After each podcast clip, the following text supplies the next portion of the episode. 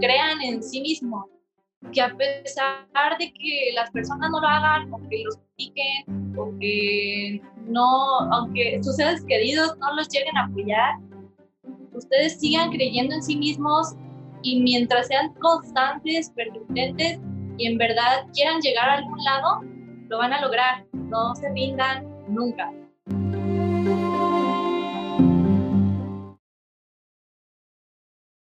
Esta semana platiqué con Gaby Grajeda, también conocida como Mau Mau Gaps. Gaby es una persona muy creativa y versátil. Estudia artes plásticas, chino y además es TikToker. Red en la que cuenta con 100.000 seguidores. En la plática de esta semana te cuenta sobre cómo es que ha llegado a estudiar arte, qué es lo que la motiva a hacer su arte y sobre todo la importancia que tiene el arte en su vida. Así como también te platica sobre la importancia que tiene la cultura china en su, en su historia personal y en cómo ha llegado a donde ha llegado, entre otros temas que espero te sean de utilidad y te sean de inspiración. Sin más, te dejo con la plática de esta semana.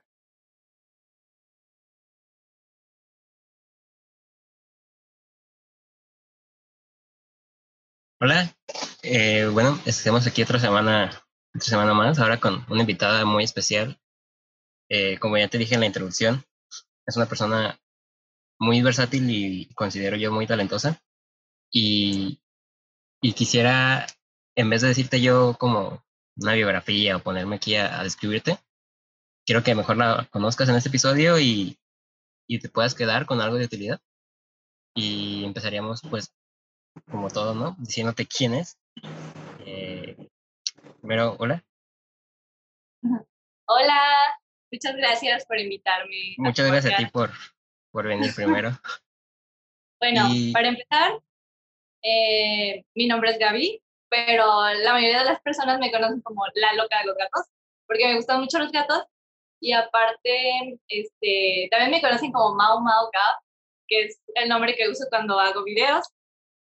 Eh, yo estudio artes plásticas y también estudio eh, idiomas chino mandarín. Chingón creo que tienes, o sea, aquí nuestra plática para ustedes que nos están escuchando es, va a ser muy variada y, puede irse a muchos lados, pero se me hace muy interesante como todo eso, ese conjunto de, digo, yo no conozco y yo estudio una carrera que mm, tiene mucho que ver con los idiomas, pero no, no conozco a nadie que hable chino, por ejemplo. Y porque les da miedo. De hecho, también tengo una amiga que estudia lo mismo que tú Ah. Eh, y ella se fue conmigo de intercambio el año pasado a China, a Beijing, de hecho, de que fue, mm, en realidad no lo planeamos para nada, porque en, nuestra, en nuestra escuela de idiomas, de repente el año pasado precisamente salió una convocatoria y nosotros apenas, apenas estábamos em, empezando a aprender este idioma eh, y en realidad nunca pensamos que se nos iba a dar la oportunidad de ir para allá pero nos pusimos a investigar y vimos que pues solo se necesitaba saber muy poco conocimiento del idioma, porque prácticamente para ir para allá eh, era para ir a estudiar chino mandarín y acerca de la cultura china y cosas así. Así que me fui eh, más o menos como por ese tiempo, me fui todo el verano del año pasado para allá, para Beijing, en Pekín, a estar en una universidad y a estudiar en el idioma. Wow. Y supongo que, o sea, el, idioma y, y, pues conocer gente de, no sé, los que de otros países y también de ahí, ¿no? Sí, también, no solo habíamos nosotros mexicanos, porque éramos, fuimos como 20 estudiantes mexicanos, Ajá. Eh, también había estudiantes españoles e italianos. Y, o sea, ¿cómo, cómo notaste tú el, digo, porque este, hay mucha chinafobia? Como el, como el ah. impacto, el impacto cultural y sobre todo de, cotidiano, ¿no? De, de venir de aquí, que pues igual tenemos unas, un modo de vida medio curioso y, ir a, a un país como, como China. Sí, de hecho yo nunca en mi vida pensé que llegaría a ir a, a China. Nunca lo tenía como, no era ni una meta ni nada. Fue como algo que solamente se dio sin pensarlo, sin planearlo tanto pero me sorprendió tanto que sea tan diferente a todo lo que conocemos acá en Occidente. O sea, porque hasta la misma forma de usar el baño es diferente. O sea, allá no tienen baños aquí como nosotros, así, normales. Tienen como letrinas que son como hoyos que están en el suelo. Recuerdo que, o sea, que lo primero que cuando que vimos cuando nos llevaron a los dormitorios, porque nos quedamos a dormir en la universidad, este, fue de que vimos los baños y sí nos asustamos mucho, porque era como de, ¿cómo se usa esto? Pero ya nuestras, nuestras amigas chivitas nos explicaron todo y así, pero sí. no, es que sí me imagino como el, o sea, lo cabrón que es la diferencia, porque pues es muchísima, ¿no? Culturalmente. Y, sí. y o sea, algo, algo que siempre me, me surge curiosidad, porque creo que siempre tenemos una historia detrás de eso, es, ¿tú tienes algún motivo como especial, o, no especial, como específico del por qué chino? O sea, ¿por qué decidir estudiar chino y no ruso? Pues en realidad yo estudié idiomas desde que tenía 10, 11 años. Comencé estudiando inglés porque tengo familia que pues vive en Estados Unidos y que visito mucho, frecuento mucho. Y bueno, a mí me gustaba mucho el idioma inglés, pero luego me metí como a investigar más cosas de otros idiomas. Y cuando terminé el inglés, que fue en el 2018, precisamente cuando ya de que hasta aquí llegó, ya llegaste al nivel más avanzado y me certifiqué, eh, pues yo quería estudiar francés, porque pues yo estudio artes plásticas y francés me hubiera ayudado pues algo, ¿no? Supongo. Pero luego un día eh, una chica que ahorita es la coordinadora de idiomas de chino mandarín, que es la que trajo las clases de chino mandarín a la escuela de idiomas en la que yo estoy, fue a darnos como una clase prueba, como para presentarnos cómo era el idioma, así, porque yo en mi vida no tenía absolutamente la mínima idea del idioma, nada. Este, y pues fue y nos dio la clase y a mí se me hizo muy interesante a mí y a mi amiga con la que estudié idiomas. Y pues así nos metimos a estudiar chino. Pero, pero en realidad no, todo fue como mm, tan al azar. Nunca planeamos. Y está muy chingón, ¿no? Porque eso es algo que como a veces quiero como comunicar, de que, por ejemplo, eh, en tu caso, pues no tenías planeado, o sea, no, no, no dijiste cuando tenías cinco años, voy a estudiar chino, ¿no? O sea, te gustó, entraste a estudiar chino y eso te llevó a, viajar a China, o sea, sin, igual sin planearlo. Y, y son esas cosas, ¿no? Que a veces como que decimos, no sé, piensa, eh, la gente y su obsesión por querer tener su vida, que está bien pues, pero tener su vida totalmente planificada y pues a veces lo chido no es tan planificado. Y no sabía, la verdad, por eso es que se me hace muy interesante como tu historia personal, sobre todo porque, pues, o sea, fue, fue un viaje muy largo, o sea, no, no fue aquí al lado, pues, entonces. y, una, y sobre todo las experiencias. Y bueno, me, me decías que, que, estudias artes plásticas. Eh, yo, bueno, pues ya como sabes, también estudio como, estudiamos los dos como algo que ante los ojos de la sociedad no deja dinero. ah, puede ser muy criticado.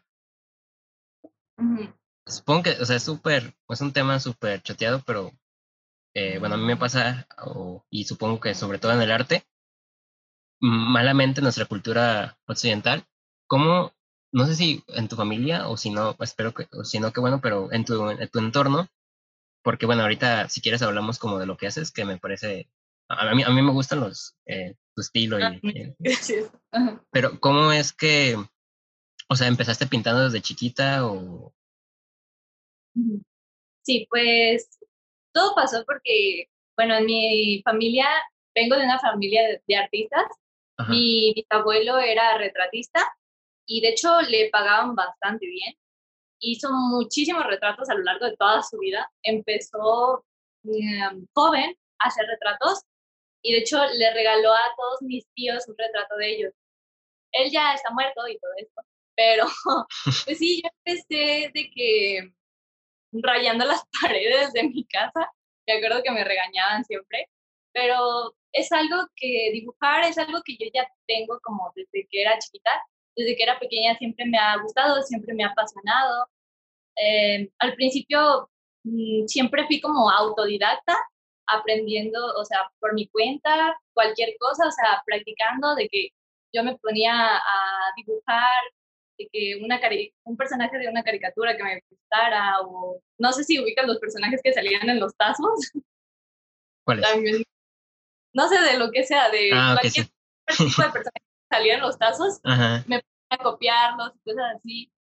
Este, y pues mm, sí he tenido cierto apoyo por parte de mi familia porque pues mi hermano es fotógrafo, mi tía es músico, bueno, es como su pasatiempo, pero toca el piano, el violín, este, tengo una prima que canta y cosas así, ¿no?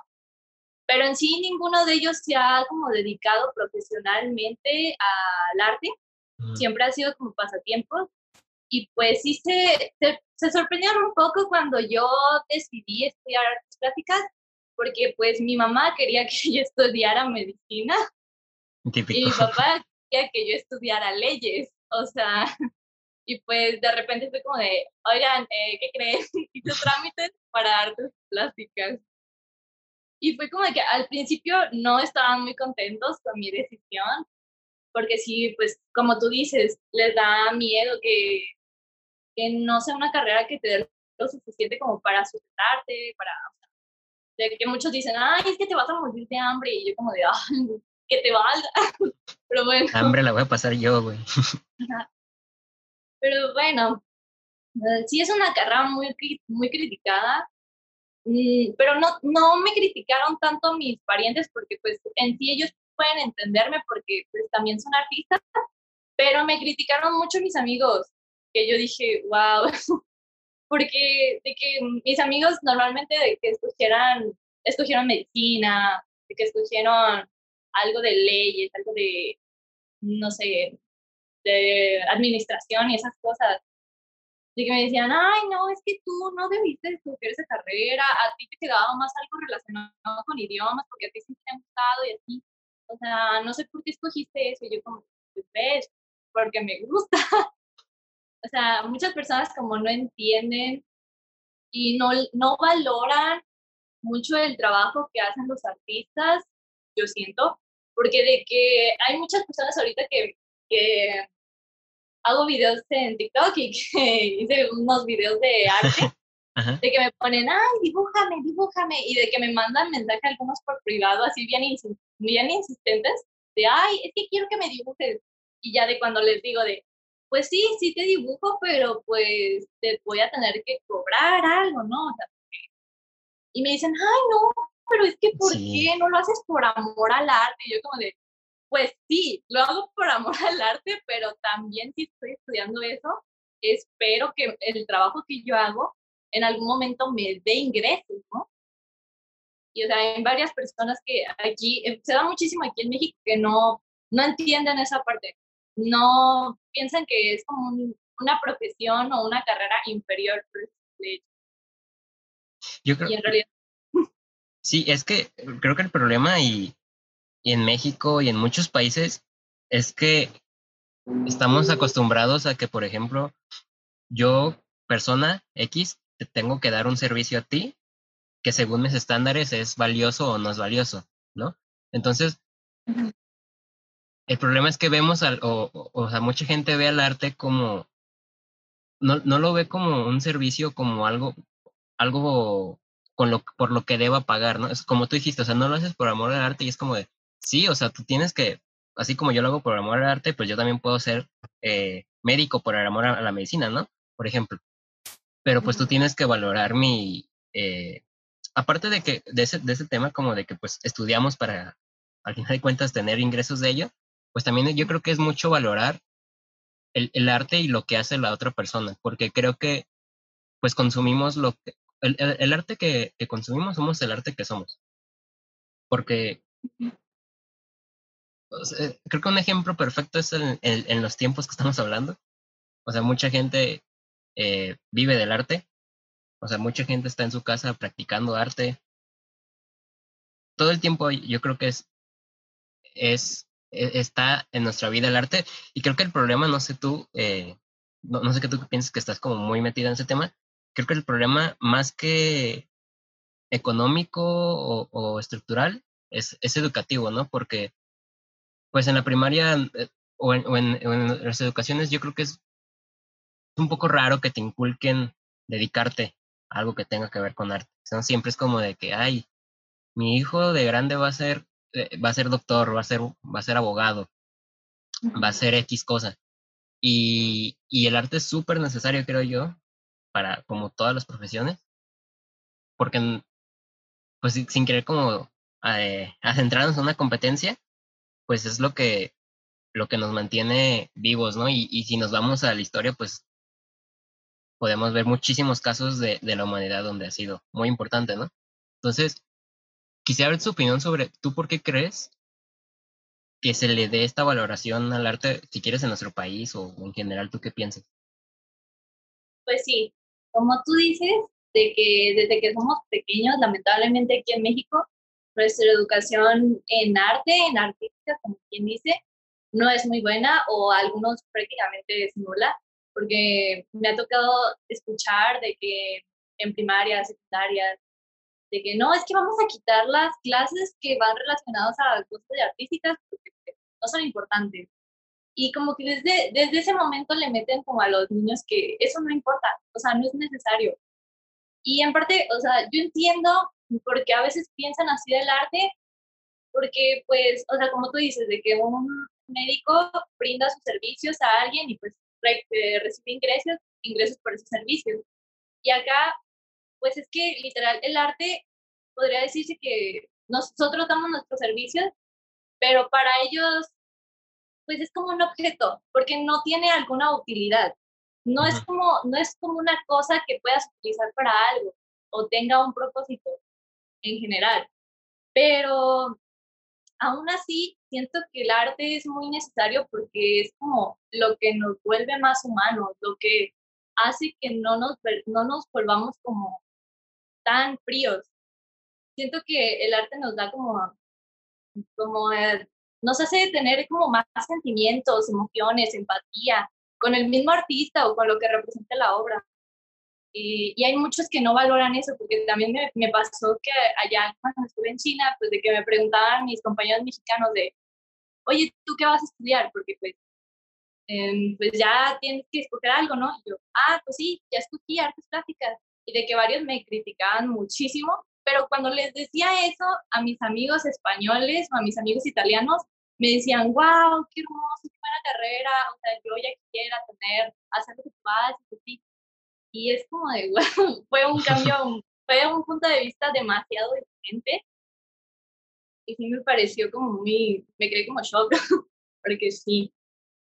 Es, y más ahora que pues el arte también lo están convirtiendo como, como un producto hoy en día, porque pues sí, el arte es reflejo de nuestra sociedad y como vivimos en una sociedad consumista que todo, a todo le pone un precio, pues también como que devalúan al arte y lo vuelven más producto.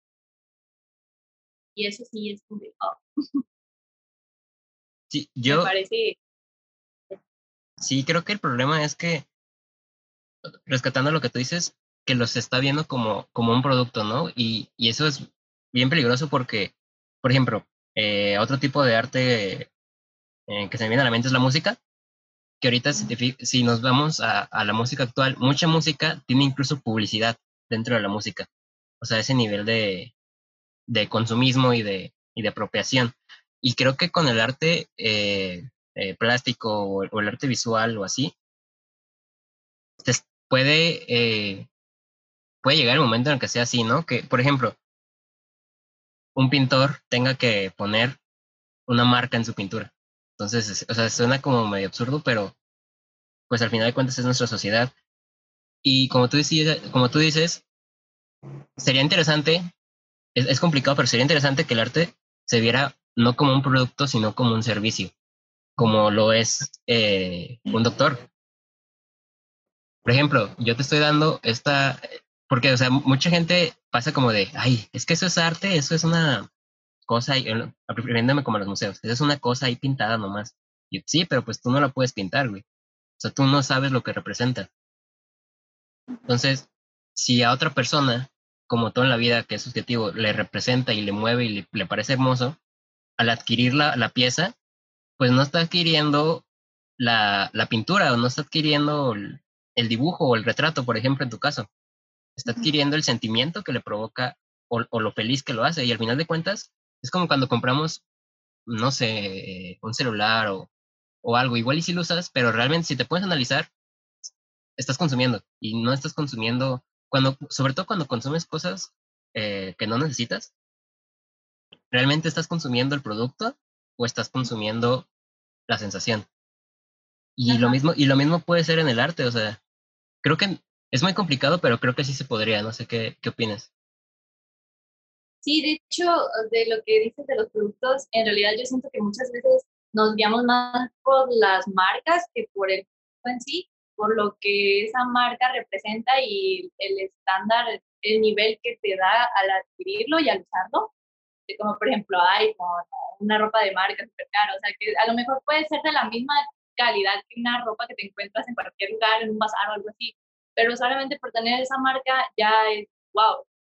Eh, y pues sí, o sea, como por ejemplo de que tú dices de, ay, no, es que yo también podría pintar esto, de que muchas personas dicen eso, y que lo dicen más, más ahora que está tan de moda el arte conceptual y, el, y en el arte contemporáneo, que normalmente ya no es tanto de que son pinturas, a veces solamente son eh, objetos que se los ponen de, en algún orden específico y hacen como un performance o una instalación, de que muchos no, no le encuentran sentido a ese arte porque pues, es como de, porque antes se consideraba arte a las cosas que requerían de una técnica, de una educación, de algo pues más difícil de hacer, porque pues en la época del Renacimiento tenían a los artistas como prácticamente semidioses, porque tenían un talentazo y estudiaban un buen de cosas, o sea, eran como quien dice todólogos.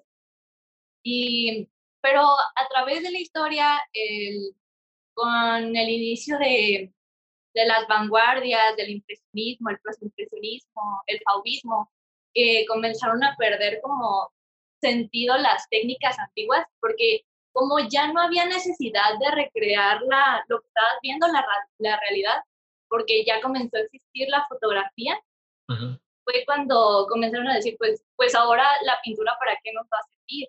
O sea, porque ya no podemos hacer retratos porque con una foto tienes el, es, es un retrato perfecto. O sea, ya no hay nada que moverle. Ahora tenemos que cambiarle el, el enfoque que tiene la pintura y la escultura y todas esas cosas. Y es cuando comenzaron a, hacer las abstracciones, el cubismo con Picasso, de que Picasso muchas personas piensan que comenzó haciendo cubitos y, no. hiper increíblemente bien, parecían fotografías, pero hasta él mismo pensó que era aburrido. Era aburrido porque en realidad no transmitía, solamente era la realidad y ya lo que uno ya conoce. Ah, así que fue cuando la pintura comenzó a tomar esa, como más diálogo, como más este, que representara una emoción, que representara mm, un pensamiento o algo así. Sí. Y a mí me parece que fue un gran cambio, fue un cambio muy necesario para la pintura y más ahorita pues que comenzaron a ya hacer cosas de, con el arte conceptual ya ni siquiera era tan importante la pintura, ya era como lo, lo que transmitía, el mensaje que tenía esa pintura o lo que fuera, ya sea la instalación como Marcel Duchamp, que es un artista conceptual súper famosísimo francés, este, que fue el, prácticamente el que comenzó con, con todo esto. Y pues así pasó. Y la verdad, no tengo nada en contra del arte conceptual, ni, ni ahorita del arte contemporáneo, porque como tú dices, no es tanto la técnica, no es tanto la pintura, no es tanto la marca, ni quién lo haga, ni cómo se haya hecho, es más lo que representa el mensaje que da, las emociones que transmite. Esto, eso es súper importante para mí en el arte, que una, una obra, sea como sea, de la técnica que sea, tenga algo que decirnos al público, que nos haga pensar, que nos haga analizar, que nos haga, no sé, eh, hasta criticarnos a nosotros mismos, a la sociedad, a los demás y a todo lo que nos rodea. Para mí eso es el objetivo principal de un buen arte contemporáneo.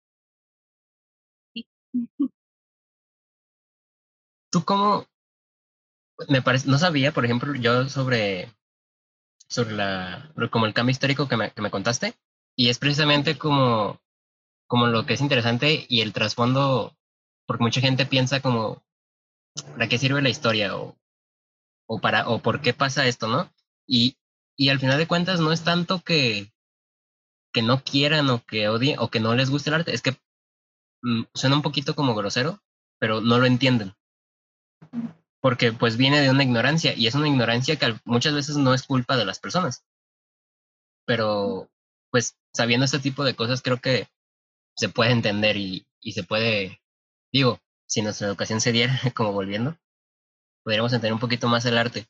Y tú como, bueno, no sé si tengas como una respuesta como muy clara para esto, pero tú cómo definirías, porque me estabas hablando de, por ejemplo, el, del arte contemporáneo o demás, sin necesidad como de catalogarlo o como tú, o como tú consideres, ¿tú cómo definirías el arte que tú haces?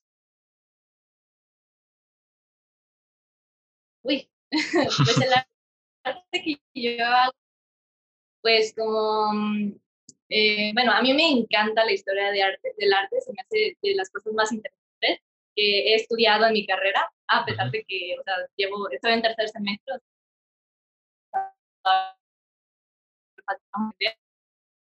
Pero, verdad, a leer y me puse a investigar mucho y es verdad que el arte, la historia del arte va de la mano, de la mano con la historia, o sea, que todos conocemos en cualquier parte de la historia de la humanidad existe el arte y es súper importante porque la representa. Es como, si ves una pintura de, que fue pintada en la Revolución Francesa, o sea, puedes sentir, te transporta como a esa época y puedes sentir, puedes saber lo que estaba pasando con el simple hecho de verla. Así que a mí, bueno, el arte que yo hago está muy influenciado por artistas pues no tanto de que, no, no tan contemporáneos, pero un poco sí, artistas como, me gusta mucho el arte de Remedios Varo, que es una artista, bueno, no es española, pero ella vivió mucho tiempo en México y se considera ya mexicana.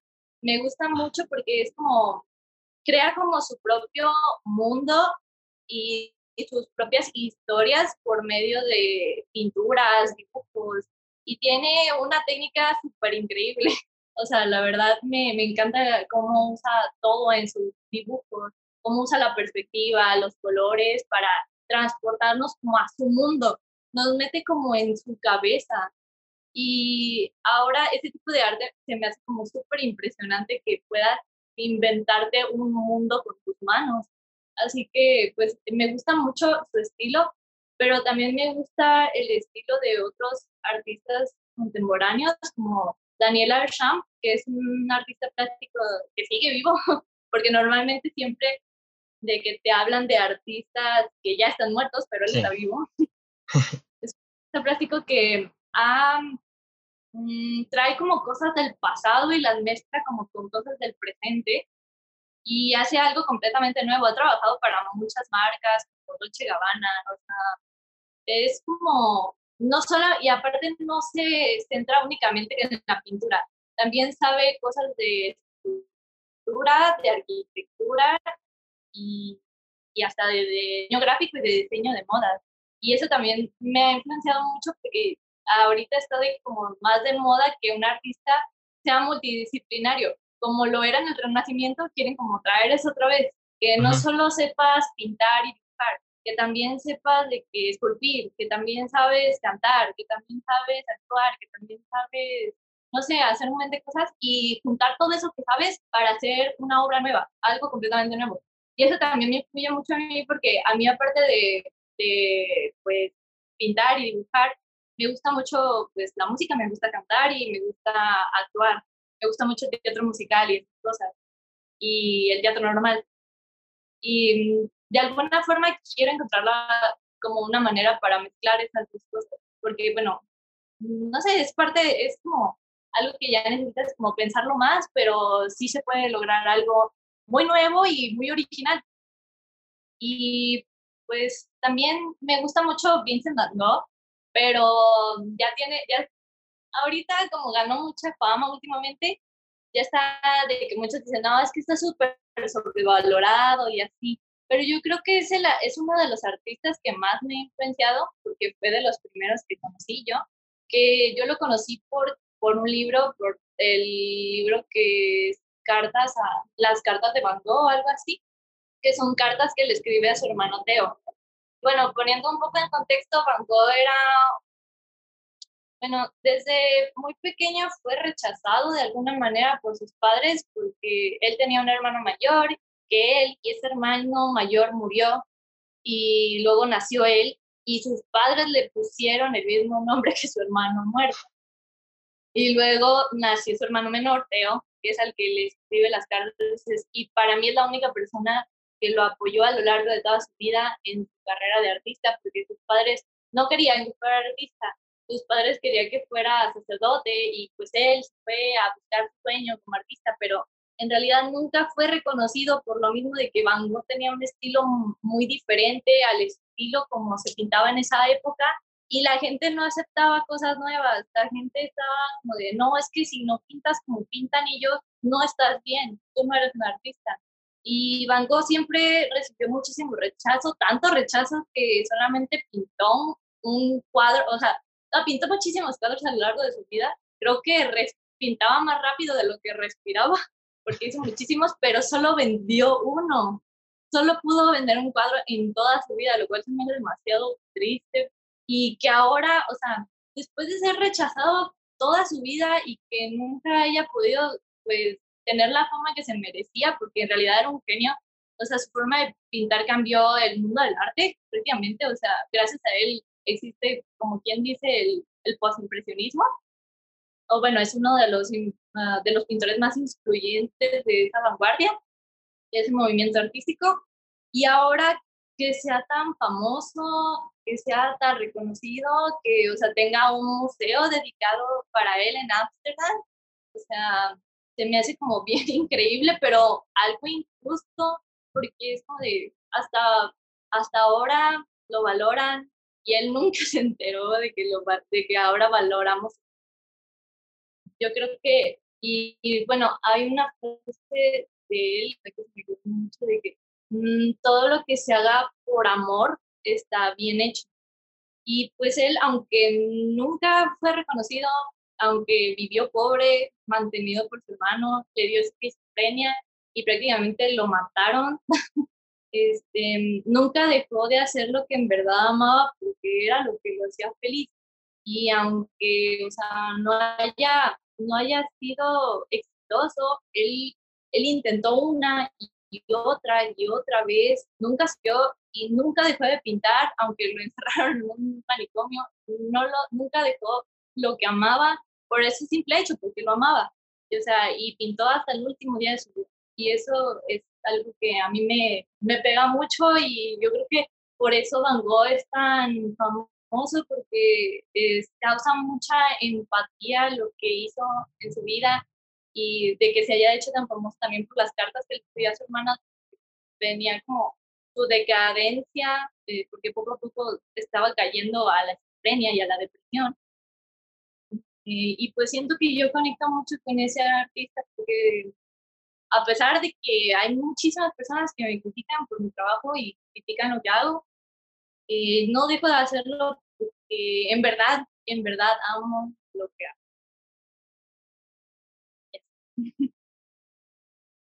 Se me hace súper bonita esta parte porque pues es, es, un mensaje muy, eh, muy chido y aparte como de, de tomarlo de Van Gogh, creo que por ejemplo quien nos está escuchando puede tomarlo de ti.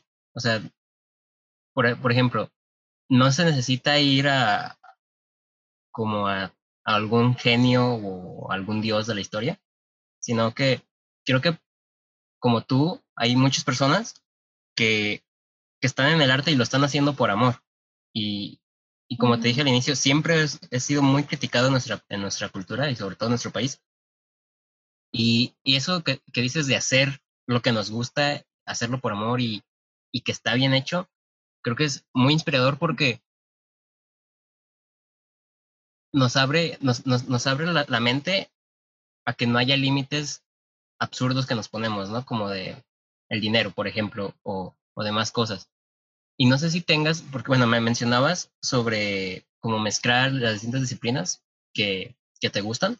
No sé si tengas como pensado o, o, te has visualizado con, con todas estas cosas que te gustan y que amas hacer, como algún camino o algún, algún lugar al que tú quieras llegar que tú digas, no sé, eh, yo ahí me veo en, en la cantidad de tiempo que tú quieras, como que sea tu meta.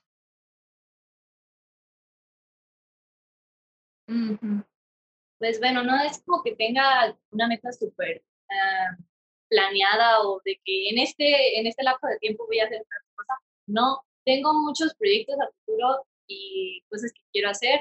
Mm, quiero de alguna manera juntar mi carrera, artes plásticas con idiomas, porque me gustan mucho los dos, porque tengo de que varios amigos que me dicen, ay, es que vas a, vas a dejar artes plásticas y te vas a ir terminando por hacerte maestra de idiomas, algo así. Yo como es que, ¿por qué tendría que dejar alguna de las dos? no creo que sea tan necesario. Yo, pues, últimamente como he visto eh, con esto más de que he hecho videos de TikTok de que enseñando chino mandarín y todas esas cosas y contando mi experiencia en China, he recibido muchos comentarios positivos, pero también negativos, que me dicen de que, ah, ay, es que guácala con China, o de allá solo come murciélago, de, ay, es que por su culpa tenemos el COVID, capaz de que tú trajiste el COVID. Y es como de, güey, ¿cuál es tu problema? o sea, que no tienes que generalizar, que generalizar a una cultura ni atacarla mucho menos por, o sea, por todo esto que está pasando en el mundo ahorita que estamos en cuarentena y por la pandemia, o sea, no fue su culpa, no sabemos, o sea, ni siquiera sabemos bien si fue por, por ese sopa de algo que todos dicen. O sea, ¿por, qué vas a, discriminar a un asiático? O sea, ya ni siquiera a un chinito, porque, o sea, yo he visto de que se van contra todos los asiáticos. ¿Por qué vas a atacar a un asiático simplemente por el hecho de ser asiático? Sea, se me hace algo de lo más horrible y de lo más injusto que las personas hagan este tipo de de comentarios y de cosas que es como de, la cultura china tiene tantas cosas buenas por aportar.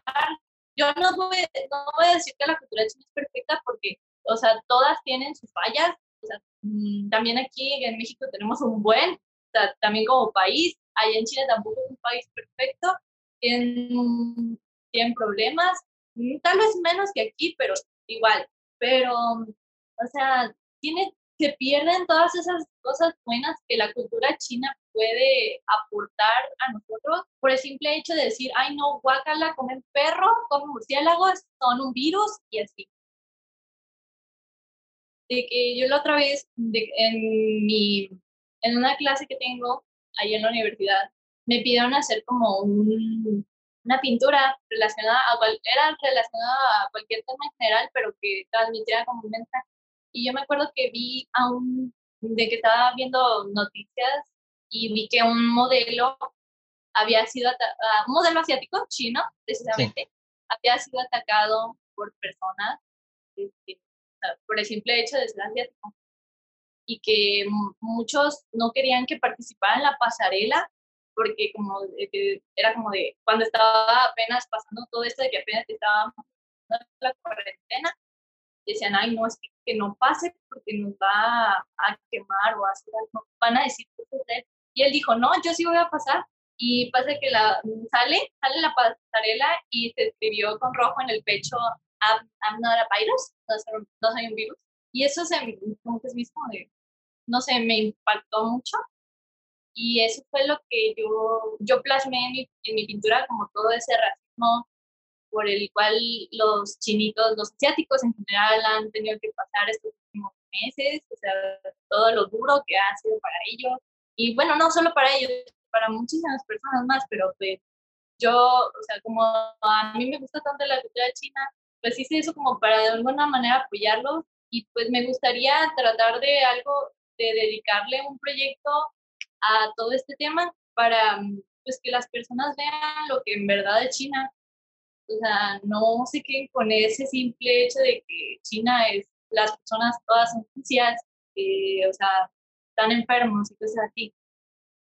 Así que me, no sé, pienso hacer como una, tipo de, exposición con ese tema, juntando, o sea, para que a, la vez de que vean las pinturas también puedan aprender un poco del idioma, como mm, combinar de alguna forma mis dos, bueno, las dos cosas que estoy estudiando. Y eso me gustaría mucho. Se me hace muy chido porque, bueno, volviendo como un poquito a ese tema de, de, de China, es algo que a mí me causa mucho coraje porque, pues, eh, aquí creo que podemos congeniar muy bien porque tú lo ves, eh, pues has viajado, ¿no? Y además estás muy enterado de la cultura y pues al final de cuentas, eh, como, o sea, yo estudio como, pues, el mundo, ¿no? Internacional. Y, y mucha gente se queda con que, como dices, es que se chingó un cardo de murciélago. Pues puede ser que sí, o puede ser que no, o sea, ni siquiera sabes. Pero si bien el gobierno chino, tú le puedes criticar ciertas cosas, es eso, es el gobierno chino. Como en todos los países y en todo el mundo, una cosa es el gobierno y otra cosa es la gente, otra cosa es la cultura. Que como tú dices, eh, en China, por ejemplo, pueden ser eh, muy machistas, pero aquí también. Entonces, es ese estigma y eso es algo que, que se me hace muy interesante, por ejemplo, de tu parte, como dos cosas que aparentemente no tienen relación, como eh, la pandemia y este tipo de cosas políticas, y en tu caso el arte, se pueden unir, por ejemplo, en tu pintura. Porque, y ahí es donde yo creo que queda plasmado la, una, de una, una de las cosas, porque son muchas pues, pero una de las importancias del arte, que estás, tú estás plasmando la situación actual, ¿no? Y, y, es, y como, como dijimos, no es tanto el dibujo o, demás, sino pues esa impotencia que podemos tener muchas personas o esa molestia que, que, incluso dicen que se les tienen que multar, o sea, tonterías que, que salen de muchas veces de fake news y de muchos lados. Y, y creo que te, o sea, te doy un punto muy, muy, muy chido y esa, esa idea se me hace muy chida, la de concientizar por medio del arte y, y hacer ver un poquito o tratar de o ayudar a, a, esta, a esta forma, ¿no? Porque todos lo hemos sufrido.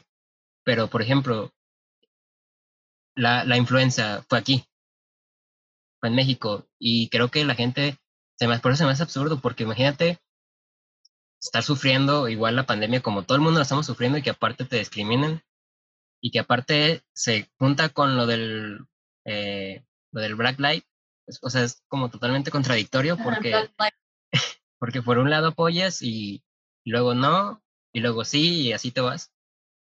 Pero bueno, esos son temas políticos y culturales y demás, pero se me hace muy chido, eh, uno, uno, el interés como de ayudar y dos, que sepas y que tengas vista la, la, la idea y la visión de mezclar dos cosas, por ejemplo, esto, o por ejemplo, a ti, te, como te dijeron, es que tú vas a terminar dejando artes y te vas a ir a dar clases.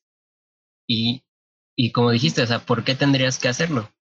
Porque al final de cuentas, te metiste a estudiar chino y terminas en China. No sabes si al momento de mezclar eh, lo que estás estudiando, el chino o cualquier otro idioma que, te, que quieras mezclarlo con tu arte, pues igual te lleva a muchos lados, ¿no? Y no tiene que ser necesariamente países, sino a muchas oportunidades. Y, y está, o sea, me, me alegra como ver que todavía tenemos ese raciocinio y, y, no caemos con que es que si no eres esto, no vas a comer. Creo que eso es un mensaje muy chido que, que, que le dejas. Y bueno, hablando un poquito como de lo que haces, nos mencionabas de, de TikTok.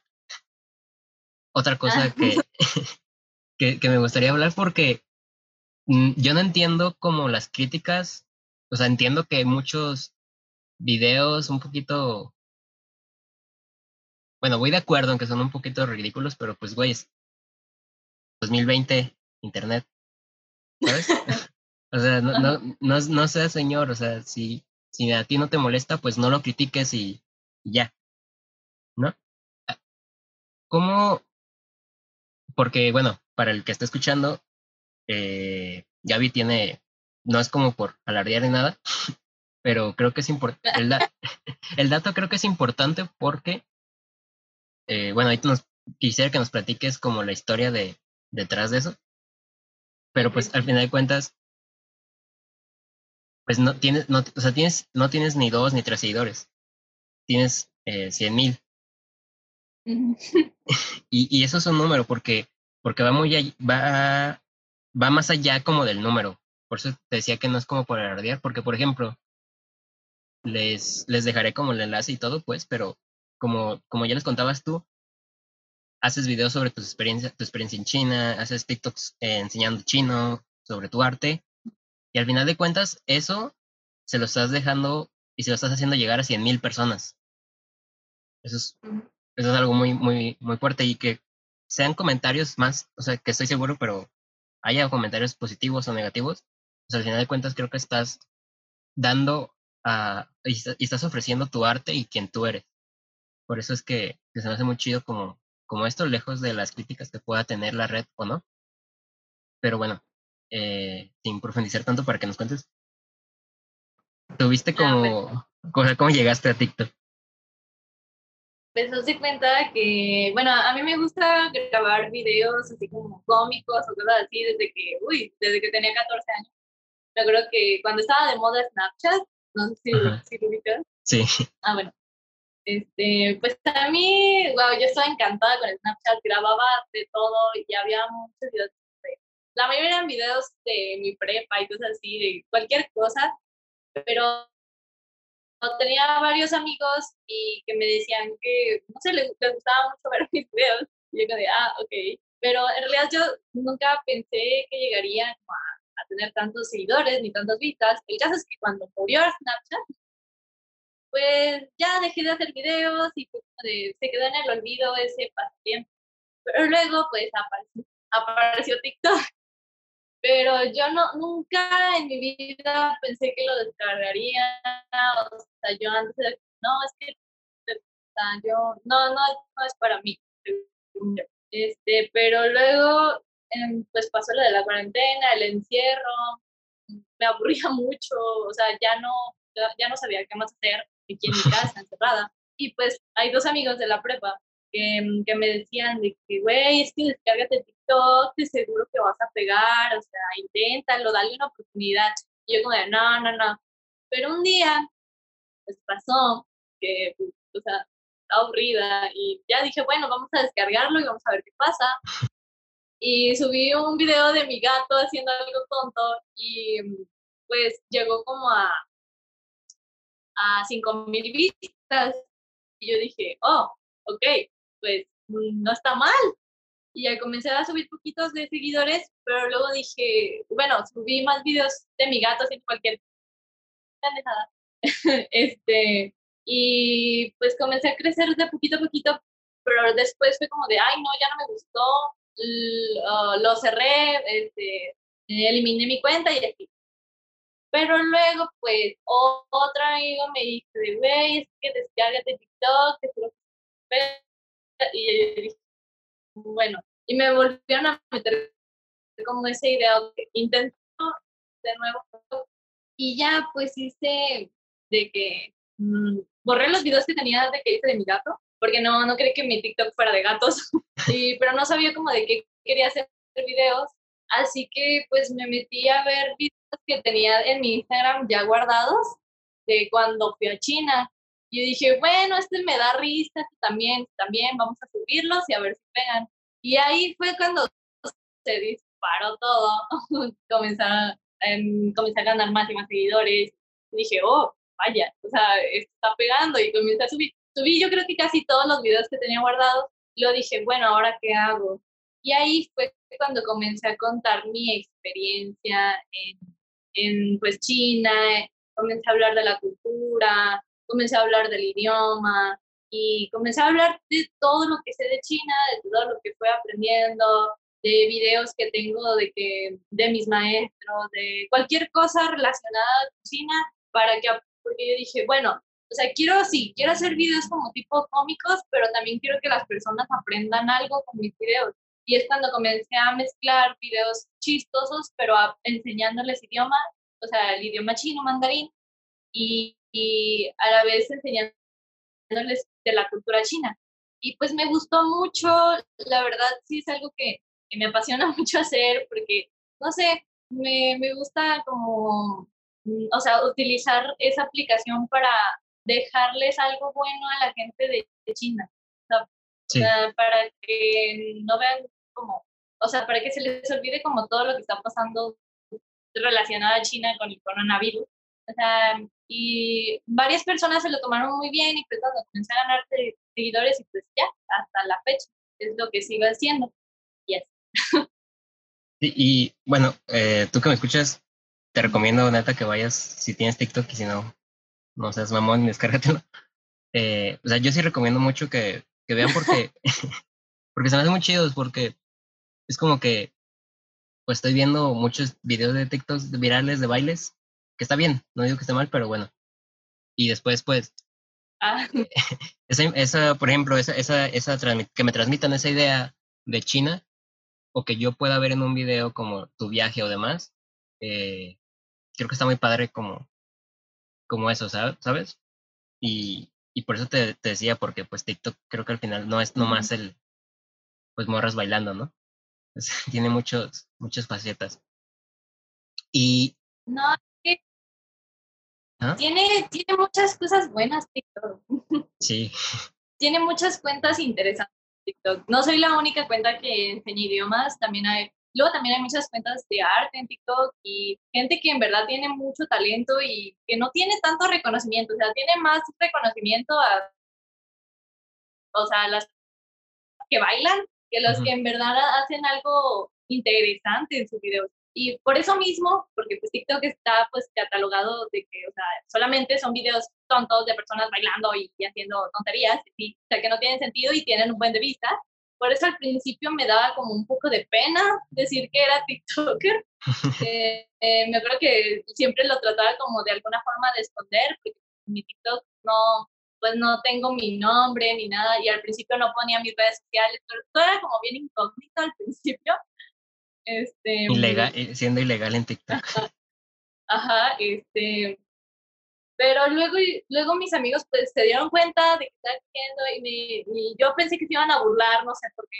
Yo dije, oh, bueno, este, pero no, en verdad me apoyaron, o sea, y, es, y eso agradezco muchísimo, o sea, que me hayan apoyado de eso aunque, aunque si me hubieran criticado me hubiera valido, pero, pero fue muy lindo que les haya, o sea, que me dijeran de que no, es que no te tienes que esconder, o sea, está bien, te, gusta lo que haces, se ve que, que te apasiona y síguelo haciendo y, y no te, que no te dé pena, porque pues te gusta hacerlo. Y yo, tienen razón. Y, y bueno, creo que en, lo que llevamos platicando, creo que ha quedado como muy claro y, muy contundente que eres una persona muy versátil. Y, eso se me hace muy chido, pues. No sé si tú tengas algún proceso que tú digas, este es mi proceso creativo, por ejemplo, eh, para lo que tú creas, ¿no? Porque puede ser que un día, pues bueno, eh, dibujes, pintes, etcétera, o, o otro día, pues, en, no sé, a la tarde haces un TikTok o después practicas X cosa, eh, después el idioma. No sé si tengas como algún proceso creativo, porque ya nos contaste como qué te inspira y, y cómo has llegado aquí a ese punto.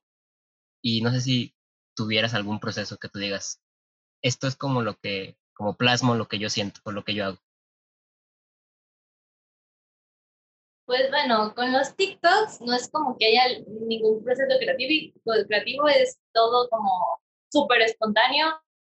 Normalmente yo soy una persona muy espontánea que saca ideas de cualquier lado, o sea, eh, por eso algunas veces algunas personas me dicen que soy un poco hiperactiva porque hago muchas cosas eh, en el día y, o sea, no, a mí yo no me gusta tanto de que quedarme viendo series, o así todo el día porque me abruma y es como me gusta hacer muchas cosas al mismo tiempo a veces lo cual no sé si está tan bien, pero bueno, me ha resultado en algunas cosas, en otras no mucho, pero pues a veces sí. Y pues en mis pinturas es donde yo diría que sí tengo un proceso creativo. Normalmente eh, saco ideas de temas que me interesan, como por ejemplo esto de la discriminación, de, o también he hecho pinturas algunas del feminismo, de las ataques. Eh, normalmente busco que mis pinturas siempre transmitan un mensaje y dejen al, al espectador a quien, que lo vea de cualquier parte del mundo, sea, lo deje pensando acerca de, ya sea de por qué se le habrá ocurrido pintar esto, o de ah, la situación que nos está presentando en verdad es cierta, o de la importancia que tiene lo que yo trato de transmitir con, mi, con mis pinturas o con mis dibujos, cosas así. Este, y ya después de eso, pues de que hago bocetos, muchos bocetos, hago muchos, y la mayoría de los primeros que hago no me gustan, pero luego ya va tomando como más forma mi idea, porque al principio de que solamente son rayones al azar, o sea, lo primero que se me ocurre, pero luego ya los voy como acomodando y ya de poco a poco voy, pues voy metiendo lo que me enseñan en mi carrera, de que la perspectiva, los puntos de fuga, de dónde, de la sección áurea, de dónde poner ciertos elementos para que tengan más importancia y otros para que tengan menos, o de los planos y así. Y ya más o menos me va quedando mi idea que más me guste y ya pues lo plasmo en, ya sea yo pinto el lienzo, pinto con óleo. Me gustan muchísimo las acuarelas, que creo que es lo que más practico últimamente, pero también como ahorita está como muy de moda el arte digital, porque lo vi en videos de TikTok, se me hizo interesante y también uso pues eso para crear, porque de que hay muchas personas que dicen, es el arte digital no es arte, pues es que lo es, o sea, mm, es una, es, es un tipo de arte, o sea, el arte todo el tiempo está evolucionando y ahora, hoy en día, el arte pues es obvio que iba a llegar a, a la era digital, en algún momento se iba a funcionar, así que sí, el arte digital sí es arte, porque, o sea, porque mm, ahorita con tanta tecnología que tenemos, obviamente también tenía que haber de alguna forma una, de crear arte con, con un dispositivo, ¿no? Sí. Así que, pues, sí, también mm, siempre estoy abierta a probar cualquier tipo de técnica, cualquier tipo de material y pues a ver qué sale. y ya, ese podría decir que es mi proceso creativo al crear una obra. Muy interesante, me hace muy chido. Eh, justamente tocaste un tema que, que tenía curiosidad de preguntarte, era sobre el arte digital, porque pues creo que es como todo un tema, ¿no? Porque yo desde mi eh, no soy experto en arte ni nada, pero desde mi opinión, pues creo que la única facilidad que tiene al momento de realizarlo, pues es que tienes, por así decirlo, las herramientas, ¿no? Es decir, no tienes que comprar, em, no sé, pintura, o sea, tienes las herramientas para hacerlo. Tienes el, el, el, software, el programa donde sea que lo hagas, pero de ahí en más, pues como todo, ¿no? Es hacerlo. Entonces, creo que eh, concuerdo con tu idea de que claro que es arte porque pues es, es, esa facilidad como toda la tecnología que nos lo hace como más, más a la mano, por así decirlo, o más, más sencillo, más, no más sencillo, más, mm, pues sí, más a la mano. Pero al final de cuentas, como todo arte, pues tiene su chiste y tiene su, su, su, su detrás, ¿no? Y, se me hacía interesante eh, preguntarte, porque en tu Insta de, eh, donde subes tus pinturas y tu arte.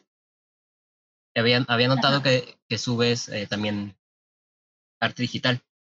Y no sé si en algún punto te, te han dicho como, como te dijiste es que eso no es arte, o oye, como dijiste al inicio de nuestra plática, dibújame. Y, pero no te pago, o sea, ese tipo de cosas. Ah, Porque si por sí ya, ya, ya se hace en el arte eh, en papel o, o, en lienzo además, ahora creo que en el digital se puede hacer todavía más ese tipo de comentarios. Entonces, sí. no sé cómo, ah. cómo es como tu experiencia ahí. Pues prácticamente, o sea, entiendo perfectamente el punto que tienen muchísimas personas que dicen que, que el arte digital no es arte, que, que es sencillo, o sea, que cualquiera según eso podría hacerlo, porque normalmente si es arte dicen, ay, cualquiera lo hace. Pero bueno, en fin, de que mm, es verdad que cuando tiene, en el arte digital, pues como tú dices, no es necesario gastar mucho en material y no es necesario que sepas como técnicas de pintura, así o nada de así, porque puedes dar esos mismos efectos con, cualquier aplicación que tengas de arte, es verdad. Eh, y, pero, pero creo que también por esa misma razón es como, son tan parecidos, pero a la vez tan diferentes que no puedes comparar el arte tradicional con el arte digital, porque el arte digital tiene su chiste, tanto como el arte como el arte tradicional. O sea, de que digan, es que es más difícil. Pues yo diría que tienen el mismo grado de dificultad, porque para aprender, de que muchas personas dicen, no, es que si ya sabes arte tradicional, o sea, ya sabes dibujar y pintar, ya puedes hacer arte digital sin ningún problema. Y no es verdad, no es para nada, tienen razón, o sea, tal vez puedes hacer tus bocetos así como si fuera un papel, es verdad, pero a la hora de, utilizar las herramientas, de utilizar efectos, de ponerles como algún tipo de filtro para que se note, para que se vea de más calidad o así, o sea, eso no es nada fácil de hacer y lleva muchísimo tiempo, mucho trabajo, mucho esfuerzo. Y más porque, o sea, yo lo he tratado de hacer porque en realidad no tengo mucha experiencia en el arte digital, casi no, no lo usaba antes, eh, pero tenía muchísimas ganas de aprender y me di cuenta de lo difícil que es hacer arte digital y que quede, que quede, porque de que yo lo imaginaba, lo pintaba, lo hacía como, como me gustaría que quedara en tradicional y me quedaba, pero luego trataba de hacerlo en digital y no salía bien, o sea, no me gustaba cómo quedaba y me di cuenta de que creo que, ¿sabes? Te tardas más en hacerlo en digital que en tradicional y es como de, en realidad no está para nada bien las personas que comparan esas técnicas porque son completamente diferentes, o sea, y no es que una sea más difícil que la otra, es que, o sea, no puede haber comparación, porque no, no, no debería existir esa comparación. Pero, pues sí, para mí el arte digital es arte y merece todo, o sea, merece todo el apoyo que ha tenido y, eh, y un chingo de respeto a los artistas digitales, que, o sea, porque de que algunos, wow, hacen cosas súper impresionantes eh, y a veces no mm, son súper menospreciados porque dicen, no, es que no puedes hacer lo mismo en tradicional. Como de, lo más seguro es que sí puedan, pero aunque no pudieran, es como de, güey, pero es, no, no, no, no, es que no puedes, no puedes criticarlos eh, comparando. No, es imposible. Sí, estoy de acuerdo. Y, y, quería que nos contaras como tu, tu pensamiento desde, pues tú que eres artista, como para que se entiendan y pues para ayudar de alguna manera a reducir como este pensamiento, ¿no? De que es fácil o que cualquiera lo podría hacer. Eh, para ir finalizando, para no quitarte más tiempo, en, en el podcast trato como de que quede, que al final de cuentas ya tengo como, ya hay varias ideas muy padres respetadas, pero creo que es muy importante que todo el mundo dé sus ideas porque todo el mundo las tiene. Todo el mundo es como alguien súper interesante. El, problema es que a veces como que se cierra y, y no las da a conocer por, por pena o por demás. Si, si es una pregunta un poquito complicada. Si tú quisieras dejarles a quien te escucha tres ideas o, o tres consejos que tú piensas... ¿Qué dijiste? Ah, perdón. Si tú tienes eh, o quisieras dejar tres ideas o tres consejos a quien te está escuchando, ¿cuáles serían? Sobre tomando en cuenta tu punto, tu, tu vida, ¿no? Y, y, quién eres.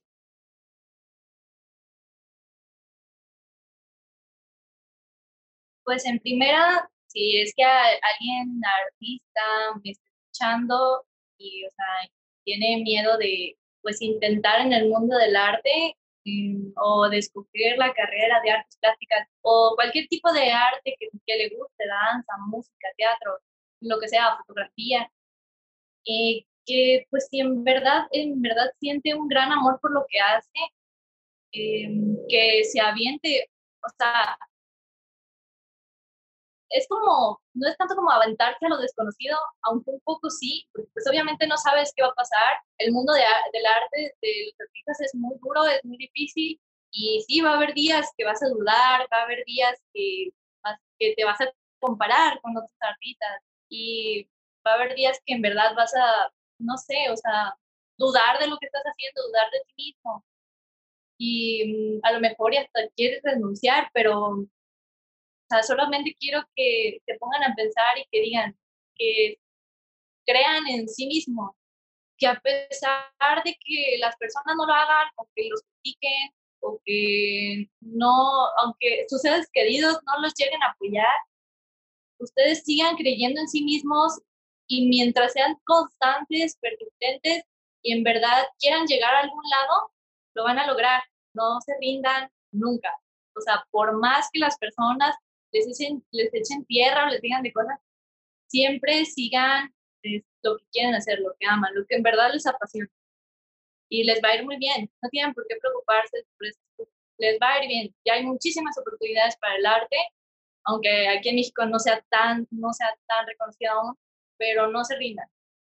Y en segundo también, este, si mm, tampoco les digo que planeen tantas las cosas, tampoco piensen tanto algo, no se la piensen tanto en hacerlo, simplemente hagan algo porque, porque les gusta, o sea, sean más, como quien dice, arriesguense más a tomar decisiones, como por ejemplo yo que tomé la decisión de estudiar chino.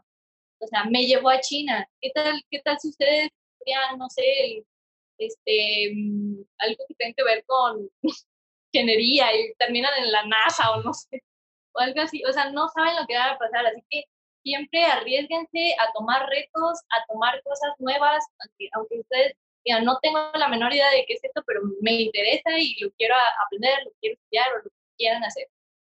O también si quieren viajar, viajen lo más que puedan, es lo mejor que les puede pasar. Tomen intercambios, son experiencias de vida que nadie se las va a quitar, o sea, podrán tener todo el dinero del mundo y todas las cosas que quieran, pero una experiencia así de conocer un lugar nuevo, de viajar, de conocer gente distinta, eso yo creo que vale más que cualquier otra cosa. Y por último, pues nunca les avergüence em, ser quien ustedes son, o sea, porque pues, a mí hubo un tiempo que sí, o sea, me escondía de mi personalidad, porque antes, aunque no se note, yo era alguien muy tímida, pero en sí me di cuenta que no tiene nada de malo ser de la forma en la que soy, o sea, de que algunas personas que me digan que sí, está loca, o sea, porque me dicen la loca de los gatos, por alguna razón, ¿no? Este, pero nunca tengan miedo de ser quien ustedes son, porque siempre va a haber personas que los van a criticar, sí, pero va a haber personas que los van a admirar, o sea, y a lo mejor inspiran a alguien, a lo mejor, no sé, este, mm, son, ustedes tienen su propia personalidad que nadie más va a tener, aunque quiera. Ah, y normalmente las personas que te critican o te envidian o te ponen malos comentarios o cosas así, son porque ellos no pueden hacer lo que tú haces o te envidian de la seguridad que tú tienes. Y eso es muy importante, o sea, nunca tengan miedo de hacer lo que aman, de ser como son y hagan lo que quieran y que les valga si los critican, porque hagan lo que hagan, los van a criticar. y eso sería todo.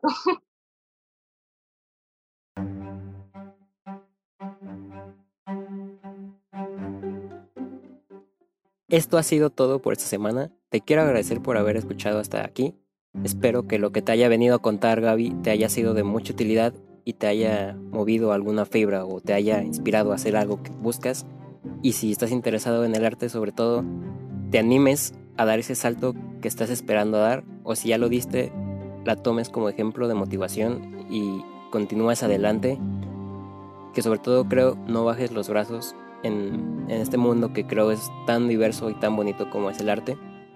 Te quiero agradecer por el apoyo que ha recibido el podcast estas últimas semanas.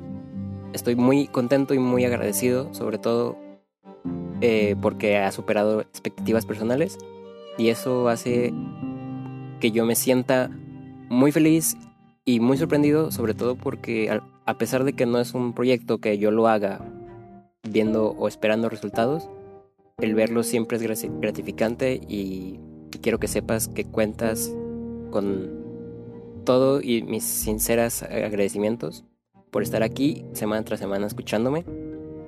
También estoy muy contento de saber que cada vez más personas me mandan mensaje diciendo es que esto me sirvió y esto rescaté esto de este episodio y demás.